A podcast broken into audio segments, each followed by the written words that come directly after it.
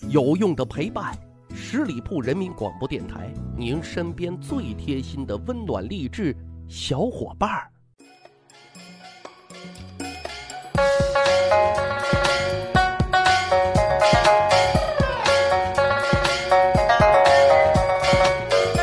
去扒历史，增长见识，密室趣谈，在下大汉。拥有什么样的人生啊，才算人生大赢家呢？范蠡一定是很有发言权的啊！他辅助越王勾践灭掉吴国，功成名就，全身而退之后呢，与美人西施在西湖留下泛舟倩影。更牛气的是，他三次创业，富甲一方，却又三次散尽钱财，扶危济困。啊，神一样的存在啊！所以啊，后人也把他当做文财神进行供奉。这么看啊，范蠡的确属于标准的人生大赢家。可是啊，人生大赢家也有烦心事儿。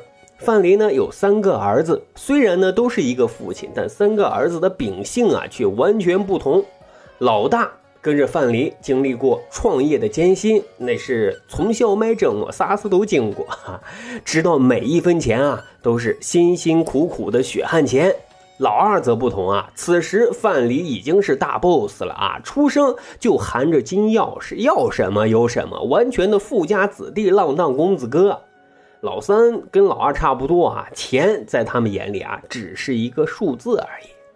那么根据《史记》记载啊，当时。范蠡夫妇和老大、老三定居在陶城，只有二儿子是在楚国做生意。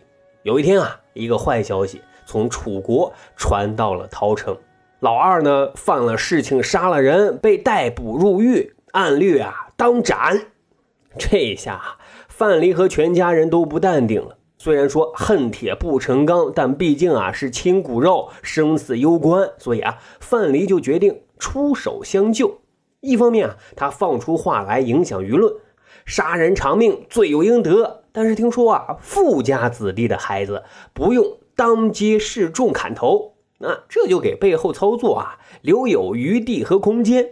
另一个方面啊，他积极联系各方资源进行公关，最后确定啊安排小儿子去楚国请托自己的好友营救自己的二儿子。同时啊，准备了千两黄金以及贵重的财物啊，拉了整整一牛车，是作为酬劳的。可是啊，老大知道了这件事之后就很苦恼，父亲为什么不派自己去呢？自己可是长子啊。于是就主动请缨啊，要前往楚国。但是范蠡死活不同意呀，说他不合适。老大就很委屈啊，他的逻辑是什么？父亲啊不让自己去，是自己不够孝顺。所以啊，就要死要活的闹自杀。这个时候啊，范蠡的媳妇儿也痛哭流涕的央求范蠡说：“安排老三去救老二，老二能不能回来还未可知。如今老大要是死了，咱这日子日后可咋过呢？”范蠡一听心软了，就答应啊，让老大去了。他写了一封书信，让老大。带到楚国去找他的故友庄生，并且啊，千叮咛万嘱咐，说到了庄生家啊，把信和财物交给他之后，庄生呢让他怎么做他就怎么做，千万不要违背他的意愿。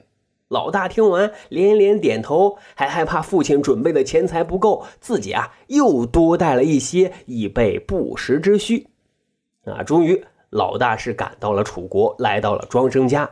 可眼前的一幕啊，令他惊呆了。原本想着啊，父亲的朋友肯定非贵即富，哎，这个庄生家贫破落，衣衫褴褛，他有能力完成父亲的重托吗？哎，但即便如此啊，他还是按照父亲的交代，转交了信件和财物。庄生啊，点点头，告诉老大，速速回去。不要再次停留，很快你就能见到你弟弟了。啊，老大辞别之后啊，心里啊却一直嘀咕，他很怀疑庄生的办事能力，所以啊，他并没有听从庄生的意见回家，而是用自己多带的钱财去找啊楚国的其他权贵，自己去疏通关系，希望啊可以救回弟弟的性命。这里啊，咱说说庄生，庄生。是很贫穷，但是人家道德特别的高尚，以廉洁著称。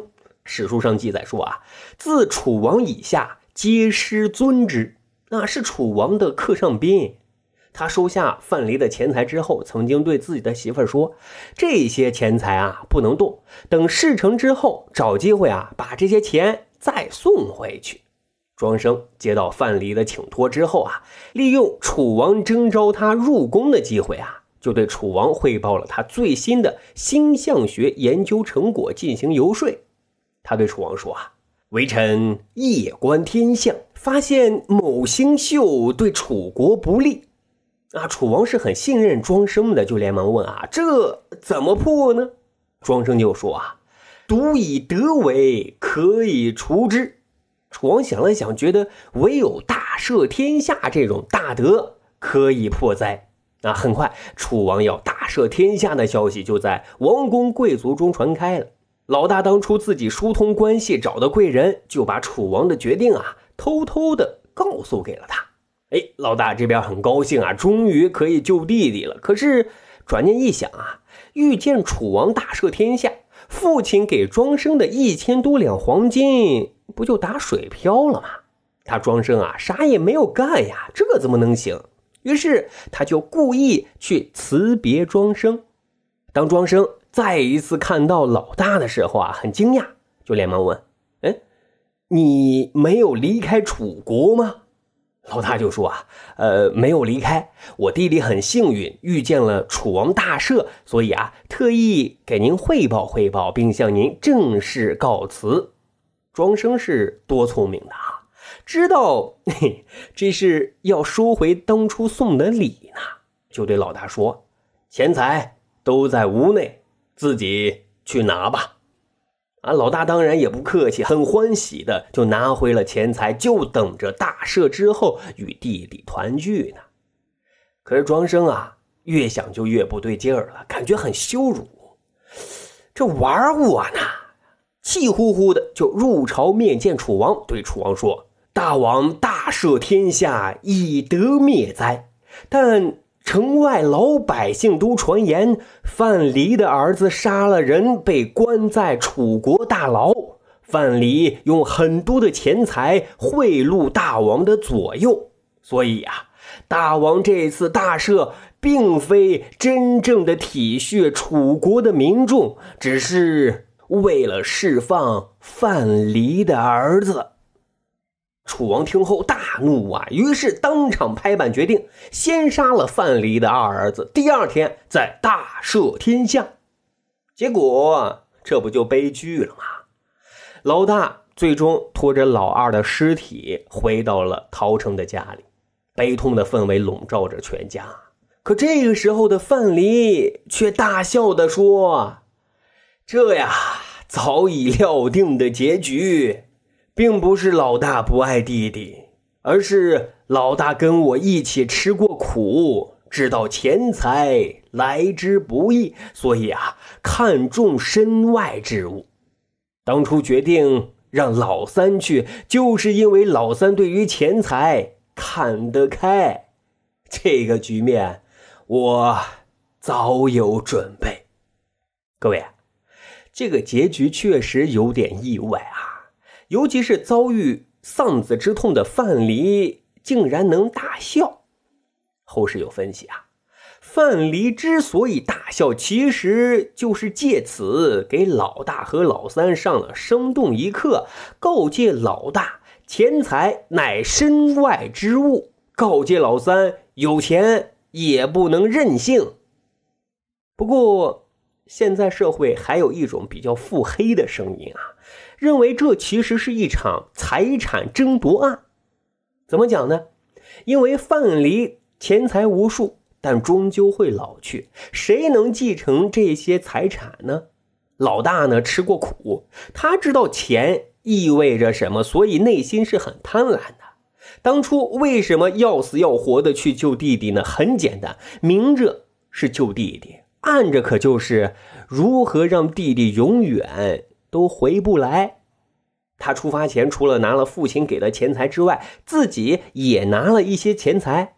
对外说怕不够用，实际目的用这些额外的钱财啊，买通权贵，然后联合权贵之手取弟弟的性命。